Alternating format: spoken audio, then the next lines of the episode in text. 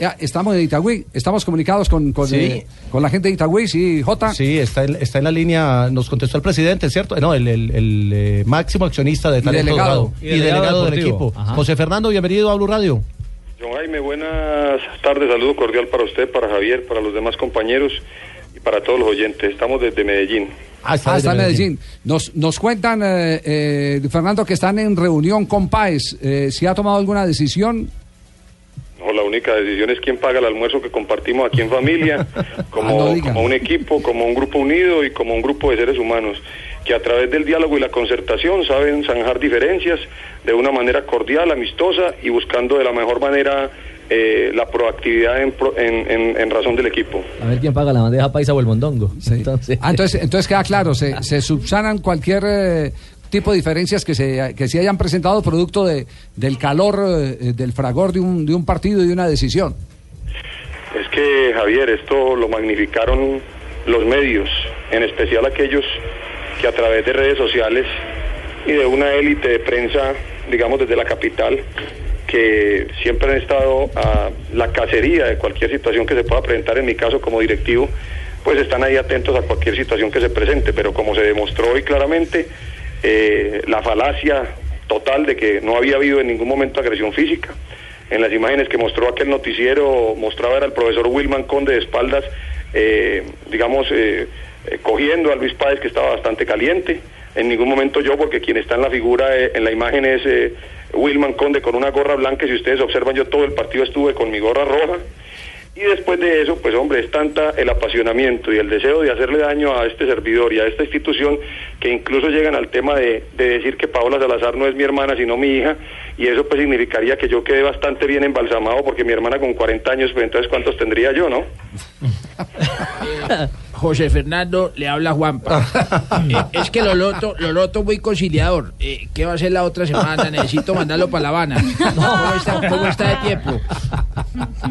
Además que en un país donde eh, hay un acuerdo de paz con unos guerrilleros que llevan 50 años dando bala, pues hombre, no faltaría sino eso, que nosotros en una situación que se presenta por un acaloramiento de un jugador con un directivo que sienten ambos el fútbol de la misma manera, pues la vayan a llevar a ese extremo eh, desinformando al país y como es tan fácil, pues dañar la imagen de alguien, como en el caso mío, que bastante bien, eh, bastante daño le han hecho ya. Muchas gracias, José Fernando. Yo pago el almuerzo.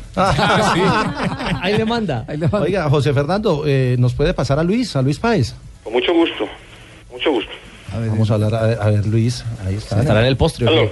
Aló, Le, Luis. le cortó usted los frijolitos a, Sí. a Luis Luis, le Páez, ¿no? interrumpimos el almuerzo, Luis, ¿no? Un poquito. Un poquito, bueno, cuéntenos. El chicharrón. Luis, Luis eh, resúmanos entonces qué fue lo que pasó ayer, que, que finalmente se ha dicho, se han dicho muchas cosas, pero usted es el protagonista de toda esta historia.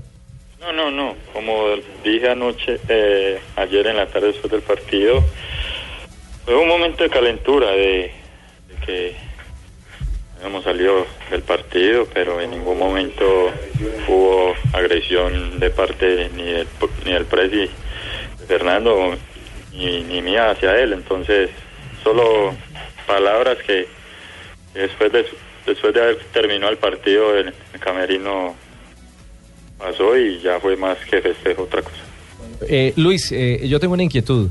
¿Usted por qué cuando sale del terreno eh, recrimina o discute, no con el técnico, sino con Fernando Salazar?